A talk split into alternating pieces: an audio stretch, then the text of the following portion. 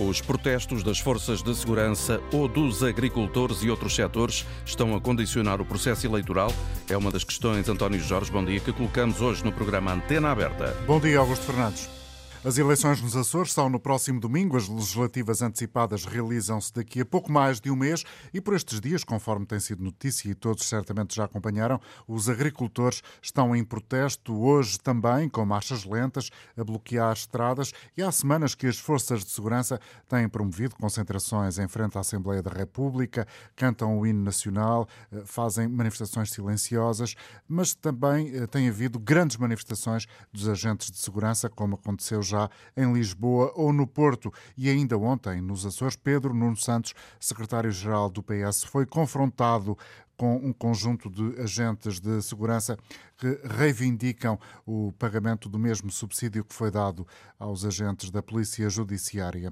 E no meio rural, quem vive em zonas rurais é mais propício a votar no Chega. É o que revela um estudo de investigadores eh, conhecidos eh, da Academia Portuguesa, João Cancelo e Pedro Magalhães, que hoje eh, pode ser também detalhado na imprensa. Esse estudo conclui que quem se sente negligenciado pelas políticas públicas encontra respaldo na direita radical. Ora, este dado permite encontrar então um ponto de partida para a reflexão que nos propomos na edição de hoje. Até que ponto os protestos, como os que estão a acontecer, dos agricultores ou das forças de segurança, são um reflexo da negligência das políticas públicas e por isso também, e sobretudo por isso, um sinal de reforço de voto em partidos que estão nos extremos do panorama político. Queremos saber qual é a sua percepção, como podem estes protestos alterar, influenciar, condicionar a opção eleitoral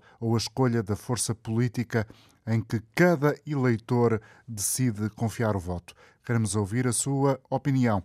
Hoje há também mais uma sondagem, que é revelada pelo Jornal Expresso e também pela SIC, sondagem feita pelo Isqueté, que dá conta de uma subida, mais uma subida das intenções de voto no Chega e um empate técnico entre o PS e a Aliança Democrática.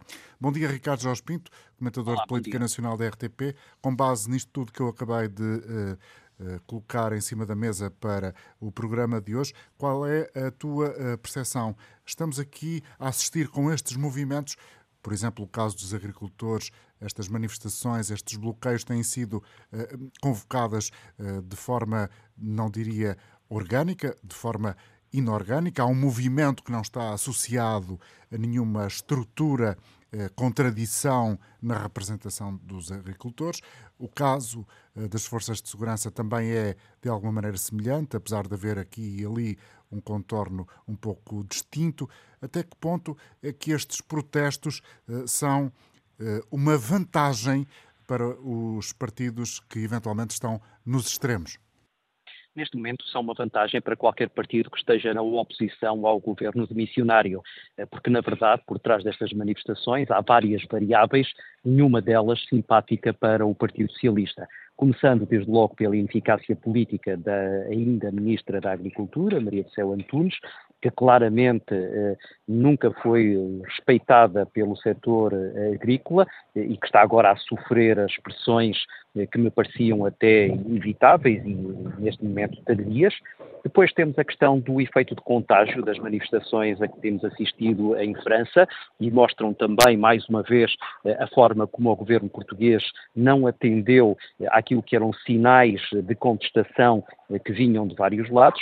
E, finalmente, temos aquilo que é também o efeito de empatia de outros movimentos que têm provado que, em momento de campanha eleitoral, eh, quem protesta acaba por ter eh, maior acolhimento eh, nas suas exigências e temos visto desde os professores aos polícias a percepção de que há aqui um clima favorável a, essas, a esses mesmos cadernos de reivindicações e, por maioria da razão, uma maior fragilidade do governo e também do Partido Socialista perante estas manifestações. E basta ver o embaraço com que Pedro Nuno Santos eh, sentiu eh, eh, os protestos dos polícias na, na, sua incursão pelos Açores para se perceber as dificuldades que o Partido Socialista tem perante esta matéria e o aproveitamento que, nomeadamente, partidos de oposição, em particular aqueles que são mais de contestação, estou a pensar do Bloco de Esquerda ou do Chega, eh,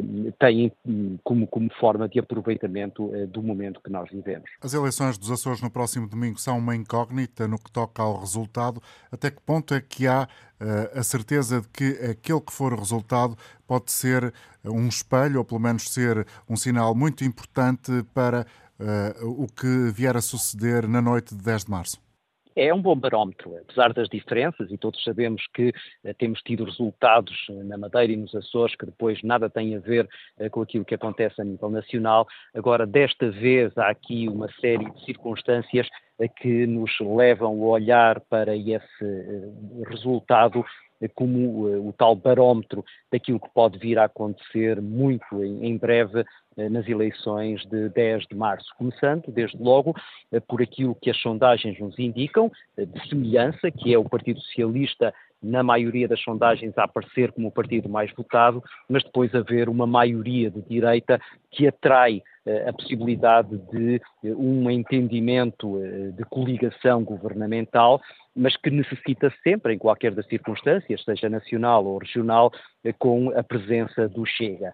E depois há aqui uma outra similitude, que é a declaração feita por André Ventura, o líder do Chega, de que se esses partidos à direita quiserem contar com a sua força política para uh, governarem, vão ter que os integrar dentro do governo. E desse ponto de vista, o que vier a acontecer na noite do, do, do próximo domingo poderá ser também uh, um uh, bom indicador daquilo que virá a ser a pressão que o Chega virá a fazer, se, por exemplo, estas sondagens que o Expresso agora divulgou estiverem corretas e uh, que revelam que o Chega deixou de ser apenas uma terceira força política eh, a larga distância dos dois primeiros, mas já está a medir eh, forças eh, quase ao mesmo nível com o Partido Socialista e Partido Social Democrata e, portanto, por maioria de razão, terá força para reivindicar essa mesma presença num eventual governo que venha a ser constituído à direita,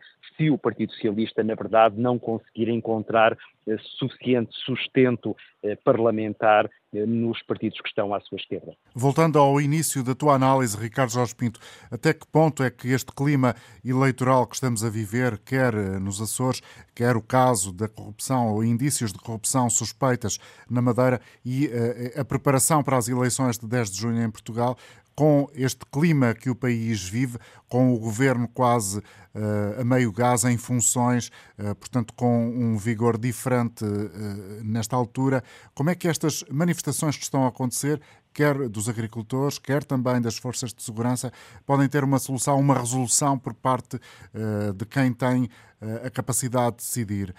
se nada for feito, o Partido Socialista vai sofrer inevitavelmente as consequências? Já está a sofrer as consequências, porque isto contamina a campanha eleitoral e contamina da pior maneira para o Partido Socialista, que é quem tem responsabilidades governativas neste momento e tem, tem-nas há oito anos, portanto nem sequer pode usar o trunfo eh, de atirar as culpas para anteriores executivos, porque eh, quer na questão dos polícias, quer na questão dos agricultores, estas questões são questões eh, que vêm do tempo de governação dos mandatos de António Costa e, portanto, isso imediatamente fragiliza eh, o Partido Socialista. Agora, ao mesmo tempo, permite a Pedro Nuno Santos que, embora venha numa linha de continuidade com a direção de António Costa, quer introduzir modificações eh, e está a usar um discurso que me parece politicamente inteligente, eh, que é o de, discurso da empatia e da humildade, de dizer tem que se ouvir as pessoas, há melhorias a fazer e, portanto, ele pode aqui aproveitar, se tiver habilidade para isso e se o clima não for suficientemente eh, antagónico, eh, para dizer exatamente que é nestas áreas que ele tenciona introduzir alterações, sentar-se já à mesa das negociações com os setores que estão em protesto e tentar encontrar ali soluções que possam servir também de promessa eleitoral tendo ele até aqui uma vantagem que é, é, um pouco difícil de entender, mas que existe, que é o facto do Partido Socialista ainda nem sequer ter um programa eleitoral fechado e, portanto, ainda ter aqui margem de manobra para introduzir nesse programa eleitoral as tais promessas que possam ir ao encontro das exigências que vários setores estão eh, a introduzir no cenário público e que nós não temos nenhuma certeza que não venham a aumentar até ao dia 10 de março, porque, como eu comecei por dizer, este é o ambiente mais favorável a que quem tem alguma reivindicação para fazer eh, a, a, a, possa apresentar porque o tempo de campanha eleitoral é o tempo das promessas políticas. Obrigado, Ricardo Jorge Pinto, comentador de Política Nacional da RTP. Os agricultores estão na rua, de norte a sul do país. Há marchas lentas, há concentrações de tratores e outras máquinas agrícolas, alfaias que são utilizadas diariamente no trabalho. De um setor que se diz negligenciado, o governo procurou acelerar a entrega das verbas eh, que os agricultores reivindicam, quase 500 mil eh, euros. 500 milhões de euros, mas até agora uh, acho que tenho aqui uma imprecisão no dinheiro, vou já corrigir, no valor da, da verba que a ministra Maria do Céu Antunes prometeu aos agricultores há uh, poucos dias. Bom, mas agora, antes de uh, retificar esta informação, uh, agora vamos voltar à estrada e trazer aqui de novo os repórteres da Antena 1 que estão espalhados de norte a sul para trazer aos ouvintes da rádio a informação sobre aquilo que está a acontecer. Em Estarreja, na Nacional 109, a jornalista Isabel Cunha já nos deu conta às 11 o que estava a suceder. O cenário, imagino, Isabel, não deve ser muito diferente. A verdade é que, apesar das promessas do Governo e da Ministra, a contestação mantém-se. Quais são as palavras de ordem que mais se escutam por aí? Bom dia. É literalmente um voltar à estrada, na medida em que eu estou, uh, tive que o fazer, na, uh, porque senão este direto não existia, uh, com a possibilidade de ouvirmos os agricultores. Estou literalmente em cima de um trator. Aqui ao meu lado está em marcha muito lenta a dona Alexandrina, que produz leite e gado. desde que se lembra de existir, estava-me a dizer, os seus pais já estavam neste negócio e ultimamente as coisas pioraram. Porquê é que pioraram? Pioraram porque tudo aumenta, tudo aumenta e o que é nosso não tem, nunca tem preço. Para nós, o que nós vendemos é, é muito barato, pronto, não dá para, para a gente cobrir eh, os custos de produção. E já deu, no passado dava? Já, já deu. Já deu quando eu comprei os meus primeiros tratores, deu. Houve uma altura que eu passava cheques pré-datados, chegava ao fim do mês, e sabia que tinha aquele dinheiro para, para entrar lá, nunca me afligi com nada. Agora, quem se meter em dívidas nunca mais está safronado. E a senhora tem dívidas por causa da agricultura? Agora, para já, neste momento, já não tenho. Mas já, já teve? Mas já tive. Já me afligi muito. E estas promessas todas que ouviu por parte da Ministra, assim, o que é que lhe dizem? Eles prometem tudo, mas é como o ano bissexto, não dão nada a ninguém. A senhora alguma vez, além do gasóleo agrícola, teve acesso a algum fundo da agricultura? Não, não, não. Eu fui comprando tudo com a minha prata da casa. Não, uh, nunca meti nada dessas coisas. A única coisa que, que usufrui é o gasóleo agrícola? É o gasóleo agrícola. E é isto que vem, os subsídios. Os subsídios do milho e isso. Que a gente produz e vem isso. Mas meter-me assim em, em, em coisas a fundo perdido, isso eu nunca meti. A dona a dona Alexandrina uh, produz também leite. Uh, eu já ouvi aqui muitos produtores de leite uh, nesta coluna de, de tratores. Há aqui muitos produtores de leite que se queixam que o preço pago à produção é demasiado baixo. É demasiado baixo. Nessa altura que eu comprei as minhas máquinas, o leite ainda, era, ainda se podia dizer que era, era mais bem pago agora. Pronto. E as coisas anos? eram muito mais baratas. Há quantos anos? Para aí há 20 e tal anos e de então para cá o preço sempre a baixar sempre a, baixar, sempre, sempre, sempre e as coisas a aumentar. Neste momento está a 11 cêntimos. palhas, tudo, tudo, tudo, tudo. O preço do litro de leite agora a produção está a 11 cêntimos, não é? É conforme, e depois eles ainda têm aqueles cortes que nos fazem por causa das células, por causa da gordura, por causa disso tudo. E o preço nunca é certo. Eles fazem o que querem. Muito obrigada, Dona Alexandrina. E segue assim, segue ruidosa, segue lenta esta marcha dos tratores aqui pela Nacional 109, uma marcha lenta. Estão, nesta altura eu olho para trás e não consigo ver efetivamente o final da fila desta, desta coluna de tratores, serão cerca de uns 200, era aquilo que apontava a organização deste protesto, que é organizado pela União dos Agricultores e Baldios do Distrito de Aveiro, mas também aqui há produtores de leite que vieram de Vila do Conde para se solidarizarem com, com, estes, com estes colegas e também alguns agricultores do centro interior, mais interior do país, que também vieram até aqui, até esta reja, para participarem nesta marcha lenta que, de acordo com a organização, de acordo com a Confederação Nacional da Agricultura, esta União dos Agricultores e Baldios do Distrito de Aveiro pertence à Confederação Nacional da Agricultura, de acordo com a Confederação Nacional de Agricultura, tudo o que querem é ser ouvidos eh, pelo Governo, têm um caderno reivindicativo próprio eh, que já fizeram chegar à Ministra da Agricultura e serve então esta marcha lenta eh, para se fazerem ouvir, para serem recebidos pelo Governo, foi isso que nos disse o dirigente da Confederação Nacional da Agricultura que está precisamente no, no início desta, desta marcha lenta com um carro identificado e vieram para ficar o tempo que for preciso. Para já vão andar nesta zona, em marcha lenta, não estão a pensar dirigir-se para a 1 para qualquer tipo de bloqueio da autoestrada, é pelo menos essa a garantia que temos por parte da Confederação Nacional de Agricultura. A reportagem em direto com o som das buzinas e o roncar dos, dos motores dos tratores na zona de Estarreja. A Isabel Cunha a trazer-nos aqui as preocupações uh, destes profissionais que estão assim no segundo dia de protesto, apesar do pacote de 440 milhões de euros que o governo anunciou uh, para garantir a reversão dos cortes, entretanto, que tinham sido anunciados pelo IFAP de uma maneira que o Governo considerou de uh, forma menos feliz. Foi pelo menos a expressão que utilizou a Ministra da Agricultura. São 11h30 da manhã em Portugal Continental. A partir de Estremoz, Joel Teixeira connosco. Bom dia, bem-vindo ao programa. Nós hoje lançamos uma pergunta genérica para tentar perceber até que ponto é que estes protestos que estão em curso, quer dos agricultores, quer eh, também das forças de segurança, alteram, condicionam o processo eleitoral. Qual é a resposta que nos dá em relação a isso, Joel? Olá, muito bom dia saúde a todos em primeiro lugar, que é o que importa.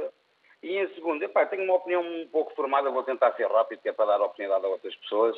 Uh, eu tenho estado atento a esse setor, à agricultura, às pescas. Olha, ainda verão passado tive em Peniche, a sardinha saiu a 80 cêntimos para grande distribuição dos supermercados e era vendida a 7 euros. Eu acho que isto resume-se a, a uma coisa que é simples e é complicada. É os ordenados é que são baixos não é as coisas que estão caras, porque realmente os produtores de leite, os agricultores, os pescadores, os da justiça, os da saúde, toda a gente em uma linha geral reclama é que o rendimento é pouco. E é, a carga fiscal será muita também, mas eu acho que o rendimento é que é pouco. Porque como é que é possível hoje, olha, eu moro em Estremoz há seis anos, eu era de Sintra. Este ano eu moro mesmo ao pé de um lagar de azeite. Houve uma produção de azeitona que foi uma loucura. Dizem que há pouca produção, é mentira, que eu estou a ver em, em tempo real. O problema é que o ordenado é pouco. O azeite tem que ser a 10 euros. Tem. O leite tem que ser mais caro. Tem. Realmente a produção está cara. Só que eu, eu apelo aqui até em direto e a quem nos está a ouvir. Lá já lá vai o tempo que os sindicatos marcavam manifestações gerais. Uh, epá, as pessoas têm que se manifestar. Não é partir coisas, têm que se manifestar porque realmente a agricultura, os nossos governantes olham para a agricultura e, e não veem nada porque eles ganham dinheiro é com o turismo. Nós conseguimos baixar a dívida, conseguimos ter este sucesso monetário, financeiro, porque o nosso, o, o, a nossa mais-valia é o turismo. Agora, eu acho que nós tínhamos é que nos juntar, e apelo aqui a, aos sindicatos da, da grande distribuição a, a manifestarem-se, porque realmente já viu, grupos económicos nós ouvimos dizer, não interessa a marca, não vou dizer marcas para não ofender as suscetibilidades. Faturação bruta de 30 mil milhões. Como é que um ordenado limpo, uma pessoa que é mãe de família ou pai de família, que tem filhos, pode ficar com um ordenado limpo de 800 e tal euros. nos dias de hoje já deu, já houve o tempo que isso deu, hoje já não dá porque... Fica o seu apelo, Joel, obrigado pela participação em Alcácer do Sal, Miguel Oliveira, bom dia. Alô, Miguel? Aparentemente terá caído a chamada deste ouvinte que estava connosco há instantes em linha a partir de Alcácer do Sal. Vamos tentar eventualmente recuperar esta comunicação. Não sei se vai ser possível. Em todo caso, fica aqui essa ideia. Agora, no programa, a partir de Coimbra, o jornalista Joaquim Reis, onde também há uh, evidência desta, de, deste descontentamento dos agricultores, na Avenida Fernão Magalhães. Joaquim, qual é o retrato que pode ser feito? É o segundo dia após uma noite de bloqueio em pouco menos de um quilómetro de Avenida Fernando Magalhães, uma das principais artérias da cidade de Coimbra, entre o nó da antiga autoindustrial e o nó uh, uh, da Casa do Sal, a caminho da uh, Estação Velha. Há bloqueios, apesar de se ter mantido uma faixa para as viaturas de segurança e, entretanto, uma novidade que foi aqui anunciada, os agricultores daqui do Baixo Pondego, para além do sentir geral de descontentamento de todos os agricultores a nível nacional, têm reivindicações muito próprias acerca da barragem uh, uh, que, do, do, Girabolhos. girabolhos que devia ter sido já construída e não foi, da reputação das culturas que é afetada por regras ambientais que são injustas ou ainda do aumento de custos dos fatores de produção com a baixa de preços uh, uh, aos agricultores e a concorrência desleal, sobretudo no milho e no arroz, mas uh, João Grilo, um dos porta-vozes deste movimento do descontamento dos agricultores de Baixo Mondego, entregaram ontem um documento na Direção Regional da Agricultura, que fica mesmo aqui ao lado, mas parece que há novidades. Estiveram mesmo agora aqui, em cima de um jeep, comunicando isso aos vossos colegas. João Grilo, há novidades? As únicas novidades foi o que foi agora transmitido, que são, há uma videoconferência com o gabinete da Ministra, marcado para as 14 horas, para debatermos o nosso caderno reivindicativo. Tem esperanças? Claro que sim. A esperança é a última coisa sempre a morrer. Contudo, continuam determinados, enquanto não atenderem às vossas reivindicações, em não sair daqui. Sim, aliás, sempre foi afirmado que não saíamos daqui enquanto não discutíssemos o documento, fosse por carta ou até por ou de viva voz ou videoconferência. Está marcado, ótimo, vamos. Há pouco dizia que se as reivindicações específicas dos agricultores de Baixo Mondego se não forem atendidas, que eh, basicamente eh, torna-se impossível a, a vossa vida enquanto agricultores. Se continuar tudo como está, sim. E, e, posso dizer uma coisa, não só para nós aqui, no, no país inteiro. Muito obrigado, uh, João Grilo, um dos porta-vozes deste descontentamento que uh, já há mais de 24 horas bloqueia aqui uh, a Avenida Fernando Magalhães, em Coimbra. Estão parados, estacionados, mas também em marcha lenta, circulando nos únicos sítios uh, uh, onde ficaram faixas abertas. Os engarrafamentos nesta zona que vem da margem esquerda pela Ponta Sul, aqui para a, a, a, margem direita de Coimbra, junto à Estação Velha, à Estação dos Caminhos de Ferro, é uh, uma complicação, digamos, que a polícia tenta resolver. Uma manifestação e concentração pacíficas, mas com os agricultores determinados. E com um trator, com um cartaz que circula a todo o momento e que diz: se o campo não planta, a cidade não janta. A reportagem direto de Joaquim Reis, Antena 1 em Coimbra, com uh, o retrato daquilo que está a acontecer e as preocupações particulares dos agricultores do Baixo Mondego. Os agricultores estão em protesto já no segundo dia. Pelo segundo dia, Olá, António Casimiro Ferreira é sociólogo, especialista em Sociologia do Estado e do Direito, é professor. Uh, bom dia, obrigado pela bom sua dia. colaboração.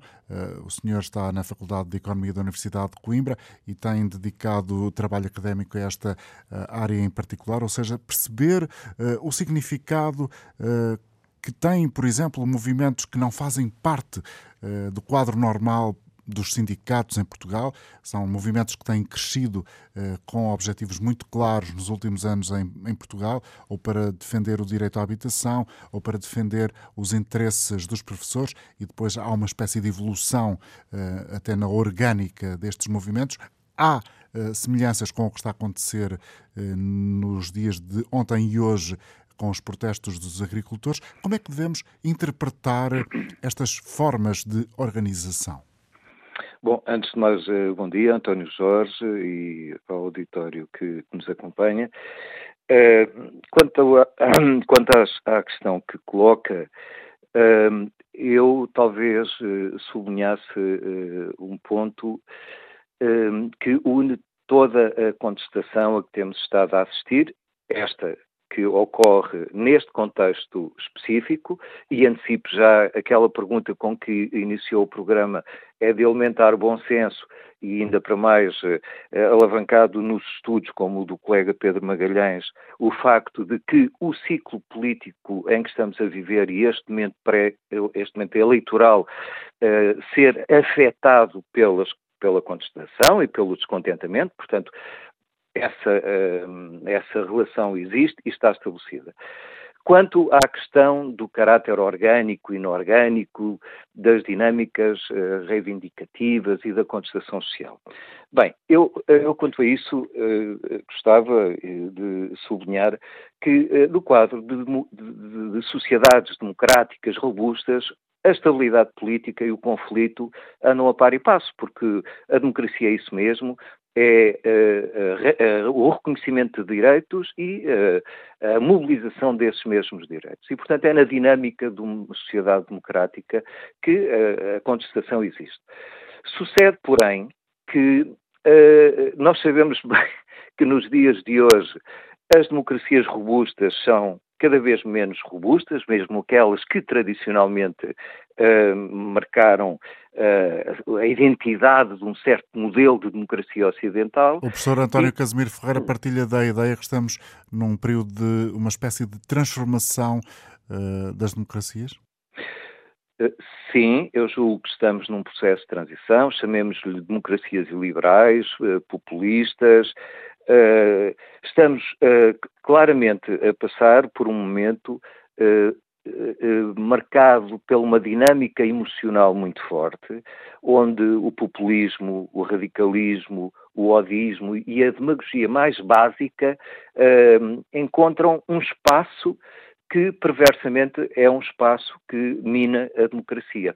Mas há outra dimensão que também mina a democracia. É quando a democracia, e neste, e neste caso concreto, os políticos, esquecem por vezes alguns elementos básicos uh, da mesma. No nosso caso, eh, até porque estamos a falar de Portugal, uh, e talvez seja importante eu partilhar isto com os nossos ouvintes, dizer que no nosso caso podemos muito bem dizer que, eh, ok, chegámos a esta situação por uh, uma certa uh, um desfazamento entre a maioria do Partido Socialista e as políticas públicas que pôs em ação, ou não pôs, mas o que eu diria é que nós temos um problema estrutural em Portugal, que é o da, do esquecimento dos direitos sociais que estão consignados na Constituição Portuguesa.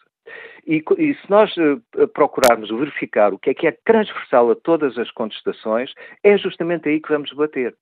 O que significa que, uh, do meu ponto de vista, uh, há que recuperar essa ideia, esse conjunto de direitos constitucionais, os direitos de caráter social, económico, cultural, etc., que parecem ser sempre o parente pobre naquilo que é a gestão política da sociedade. Não temos nada que nos admirar da contestação, por vezes, que tem ciclos, a ser mais intensa. Porquê? Porque justamente essa dimensão associada aos, aos direitos que mexem com a vida de todos os dias das pessoas estão, uh, por em, em larga medida, por cumprir, uh, desde o direito à habitação a um salário justo, uh, passando por aquilo que é o acesso a serviços públicos, o caso da saúde, da educação, etc. Portanto, sem estes direitos sociais constitucionais estarem a ser cumpridos, aquilo que mexe com a vida de todos os dias das pessoas, é evidente que estamos perante um Estado social precário e perante uh, um potencial de, de, reivindicativo muito grande. Mas se o António Jorge me permite, eu gostaria de uh, acrescentar uma outra ideia que uh, me parece importante. Uhum. Como é que chegamos aqui? neste ciclo mais curto da política, desde a admissão do governo. Como é que chegamos aqui? Um, naturalmente que conhecemos as razões que foram fazendo a história uh, recente uh, da governação, uh, que, enfim, que ainda está em, em, em vigor, mas efetivamente não nos podemos esquecer que há neste momento, uma, um forte componente de dramatização na vida política portuguesa.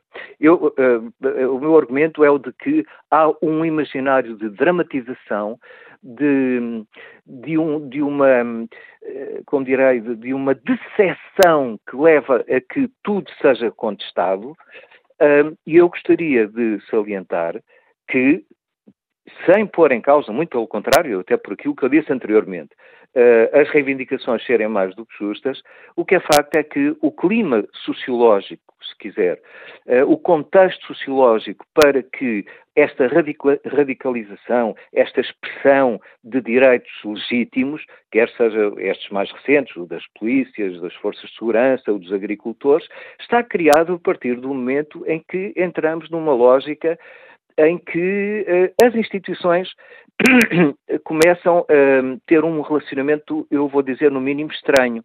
Estou muito concretamente uh, uh, a reportar-me à atuação do sistema judicial, um, à sua articulação com o sistema político e ao impacto que o modo como esta relação se tem dado, enfim, é do domínio público, não vale a pena estar a citar o nome de processos que estão a correr. E muitos uh, têm vindo também à praça pública dizer que é uma autêntica hipocrisia ainda tentar separar o chamado tempo da política com o tempo da justiça. Não sei se eh, tem não, essa percepção tenho, aliás, eu tenho, não, não só tenho essa percepção, como acho que é absolutamente inútil eh, falarmos em separação do tempo da justiça e do tempo da política, porque é mais do que óbvio que o que nós devíamos estar, eh, eh, enfim, preocupados, com todo o respeito por aquilo que tem que ser a atuação da justiça, em todas as áreas, na área criminal, mas também já agora naquilo que são as dimensões sociais da justiça, que são menos faladas, a do trabalho, a dos direitos da, da família, etc. Uh, eh, uh, o que nós constatamos, de facto, é que este, este contágio existe. Ele pode não ser intencional ou pode ser intencional. Não vou aqui fazer nenhum juízo de intenções a esse respeito. Mas os, as consequências estão aí. E, e se nós medirmos, uh, se quisermos uh, ter uma posição equilibrada, a partir das consequências, e sem partirmos de grandes premissas, a consequência que nós, uh, o resultado a que nós assistimos é esta situação repito, de estarmos a viver um, um, imaginário de dramatização, de desqualificação do político e de falta de, eu diria, há aqui um, algo, eu, eu, não quero dizer a palavra estranho, não sou adepto de nenhuma teoria da conspiração, mas pelo menos há aqui uma, uma certa sincronicidade, quer dizer, há demasiadas coisas a acontecerem ao mesmo tempo num momento peculiar da democracia portuguesa. Ou seja, e... parece que há uma, uma espécie de falta de racionalidade, não sei se concordará com os termos, uma espécie de falta de racionalidade que uh, atira a imagem global do político, do ser que rege a coisa pública, uh, para um patamar de muito pouca credibilidade. Sim, eh, a minha resposta é sim, mas também dizer que os políticos Uh, e, e, não, não quero falar de uma forma generalizada, porque felizmente em Portugal uh, temos uh, atores, individualidades políticas que são pessoas interessadas na causa pública, no, no, sentido mais nobre que esta palavra pode ter, mas ao mesmo tempo, e essa é uma constatação que tem sido feita, tem ocorrido um, uma, um abaixamento daquilo que é o perfil de qualidade que os políticos devem ter. E é pena, porque nós eh, começamos a democracia portuguesa com políticos com posições muito diferenciadas, mas com uma concepção de vida política e de vida democrática que existia que, que, exigia um estar na política muito específico. E nós fomos perdendo isso.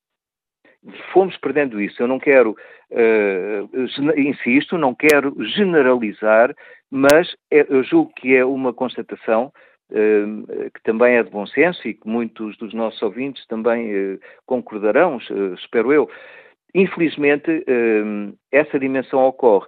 Mas, paralelamente a isso, temos que encarar uh, essa, esse elemento da esfera do político com outros elementos como, aqueles, como aquele que eu mencionei há pouco, que é, de facto, entendermos um pouco melhor como é que, de forma intencional ou não intencional, repito, não faço processo de intenções quanto a isso, existe uma realidade agora, hoje, neste momento, em que eh, o país vive esta, esta, esta imagem, este imaginário de dramatização de que tudo está mal e, eh, enfim, eh, há que refletir também em torno disso. Muito obrigado.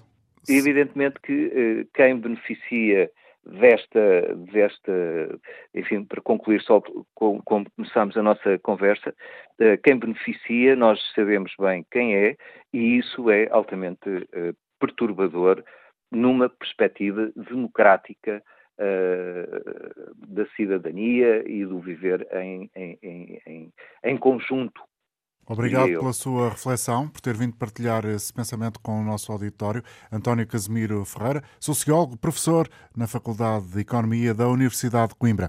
Já estivemos esta manhã neste programa que começou logo depois das 11 da manhã eh, em Estarreja, em Coimbra, e agora vamos até Alcochete, onde está a jornalista Rita Fernandes, claro, também a trazer aqui o som dos motores dos tratores, eventualmente das buzinas e certamente do descontentamento traduzido uh, numa marcha lenta que uh, é, é, quase uh, nota dominante nas reportagens que temos vindo a apresentar. Rita, bom dia. Bom dia. São quilómetros de trânsito entre Alcochete e o Montijo, buzinas, eh, como dizias, e também os pirilampos laranja que assinalam a marcha lenta dos tratores num protesto organizado em 24 horas por WhatsApp, a rede social WhatsApp. Um dos organizadores é André Miranda, ele é produtor de fruta e legumes em Palmela. Explica que este é um, protejo, que é um protesto que pede uma estratégia para a agricultura em Portugal, mas está sobretudo de olho nas regras europeias. Menos pressão na parte, da parte da União Europeia uh, nos métodos de produção, Uh, para ter uma ideia, uh, todo o produto que nós produzimos na União Europeia, estamos debaixo de, de altas pressões, de muitas exigências uh, de produção, mas quando não, não existe produto na Europa, já vale tudo e podemos ir buscar a Marrocos, Israel, Egito, sem qualquer tipo de restrições e sem qualquer tipo de controle de, hum, desses, tipos, desses, desses, desses tipos de produção. Portanto, produto europeu e uh, português incluído, uh, com muitas restrições. Mas muitas o... restrições e cada vez mais exigências. Qualquer dia não conseguimos mesmo continuar a produzir. Uhum. Uh, e, Neste... a Europa basicamente está sozinha no mundo, em relação aos outros países do mundo, é? está sozinha, estamos a remar contra uma, uma maré impossível. Em relação a essas restrições, consegue dar-me um ou dois exemplos para que possamos perceber melhor e efetivamente eh, de que é que falam essas regras? Sim, posso. Uh, as restrições no que toca a controle de pragas e doenças. Uh, o cancelamento de substâncias ativas de certos produtos químicos, é verdade, químicos, porque sem os químicos, se formos a pensar só num tipo de agricultura biológica, não sobrevivemos, não chega para toda a gente.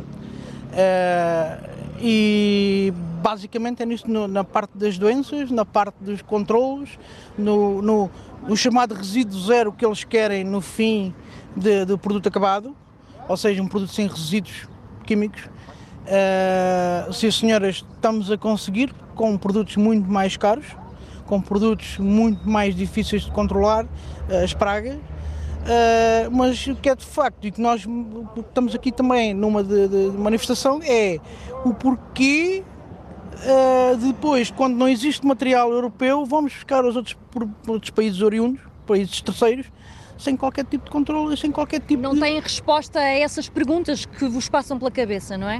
Tal e qual. Para quem, sim, para sim, quem sim, todos os dias está neste negócio. Nesta manifestação uh, temos uh, agricultores e produtores de, de, várias culturas e também de pecuária, não é? Sim, sim, sim. sim. Uh, aqui, aqui, na, aqui nesta zona do Montijo é, é muito, muito à base de, de, de produtos hortícolas, de cebolas, cenouras, batatas. Uhum.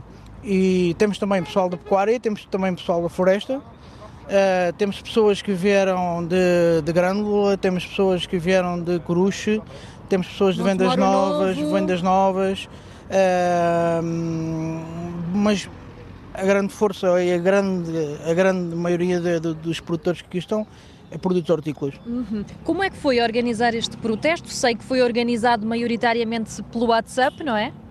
foi, foi. Isso foi eu que decidi organizar isto ontem às 8 da manhã. Uh, tentei mobilizar um máximo de pessoas, uh, ligar primeiro às pessoas que eu achava que realmente iam aderir e que me podiam ajudar. Epá, e correu muito melhor do que pensávamos, do que eu pensava que fosse correr, sinceramente. Uhum. Correu muito bem. Estamos a fazer as coisas de modo ordenado, de modo correto, nada de tumultos, nada de. Até à data, até à hora, está a correr tudo bem, tal e qual como as, as forças da autoridade nos disseram para fazer. Tem contas sobre quantas pessoas estavam aqui, estão aqui nesta manifestação? Papos, Tratores, pessoas, agricultores? Pessoas, se calhar à volta das 200 pessoas. Tratores, na casa dos 80, 90 tratores. Cerca de 100? Cerca de... Uh, não, não, muito próximo, mas não, não, 100 não temos. Uh... Estava à espera desta forte presença da GNR. Fomos vendo o GNR ao longo de todo o percurso. O problema é que isto não é só o destacamento de, daqui do Montijo. Isto foi um, o, o comando geral. também. O comando geral estava aqui em força. Eles com medo que nós, eles tinham medo que nós entrássemos para baixo da gama dentro. E, que eles, e queriam vocês? Uh, havia alguns que queriam, mas uma das coisas que eu tentei sempre fazer foi acalmar os ânimos e para uma primeira vez às portas da capital acho que correu muitíssimo bem e, e estamos cá para, para defender os nossos direitos. Chega agora, António, mais um grupo de agricultores eh, com uh, os tratores aqui à Alcochete, à rotunda de Alcochete. Daqui a pouco, ao meio-dia, este grupo reúne-se com a Ministra da Agricultura na Câmara de Alcochete.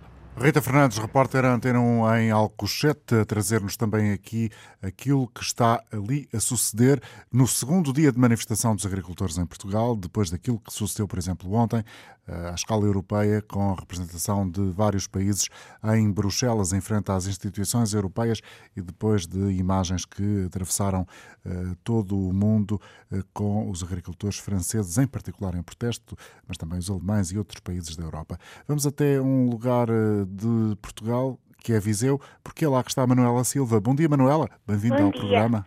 Bom dia. Olha, eu decidi participar nesta antena aberta por, por, por dois motivos. Primeiro, pela questão de, das pessoas que não se sentem uh, que se sentem negligenciadas por parte das políticas do, governo, não é? Um, e, e nesse, nesse, sentido eu gostava de referir uma coisa que para mim me tem chocado e, e tem, tem feito refletir muito, que é aprovam-se leis.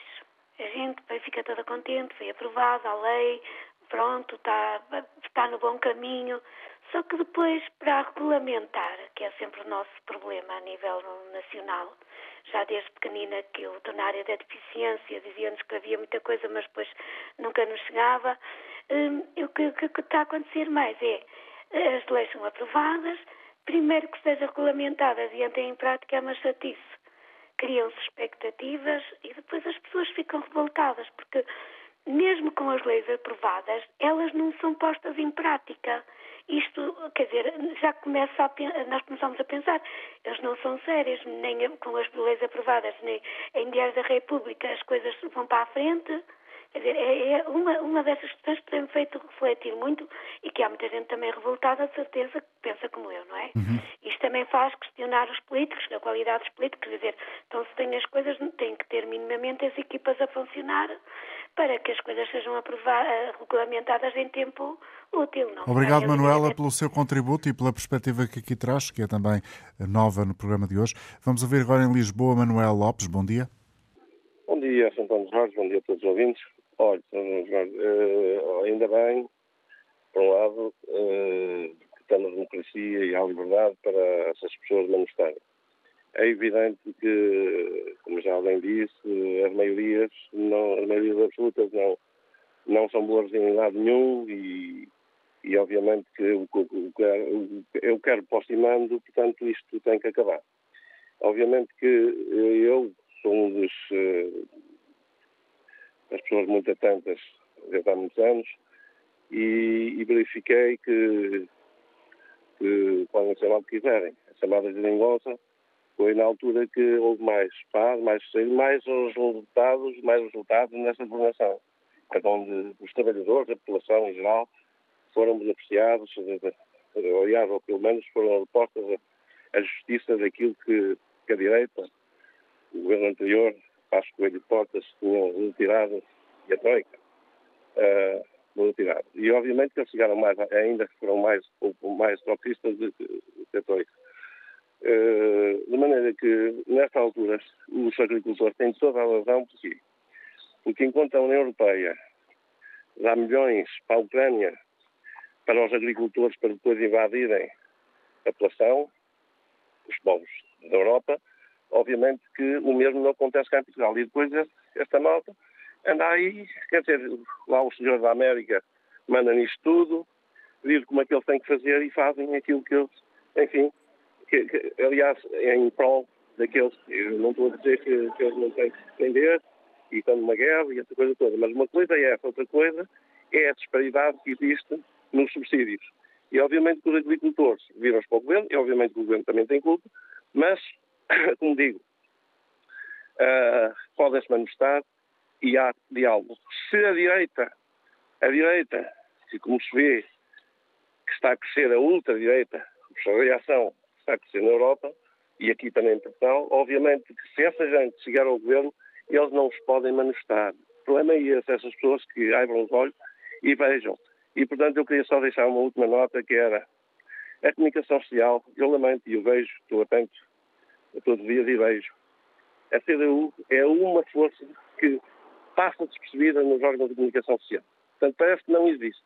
E, obviamente, que é uma força necessária e importante e que tem reclamado ao longo dos anos sobre a pequena agricultura, não é os grandes agricultores, mas sim os médios e pequenos agricultores da CNA, é que se, sobre a questão do, do aumento do leite, sobre a questão do, a questão do, enfim, em geral, e obviamente que tem, tem ido e tem andado uh, junto desses, desses, agricultores ao longo do país e ninguém fala nisso. E obviamente que depois eu custa muito ver, ver que o Chega, quer dizer, está toda a hora na, nos órgãos de comunicação social, nas televisões todas, no, em todos os debates, em todo lado e não sei quanto, parece que estão a promover essa ultradireita que é perigosa para o nosso país. Bom dia, Sr. António Jorge. Obrigado, Manuel Lopes. Eh, ficamos, chegamos ao final desta emissão de hoje da Antena Aberta. Agradeço a colaboração de todos. O programa teve, como sempre, a produção de Hilda Brito e Francisca Alves e a coordenação técnica hoje de João Paulo Martins. Bom dia, bom fim de semana.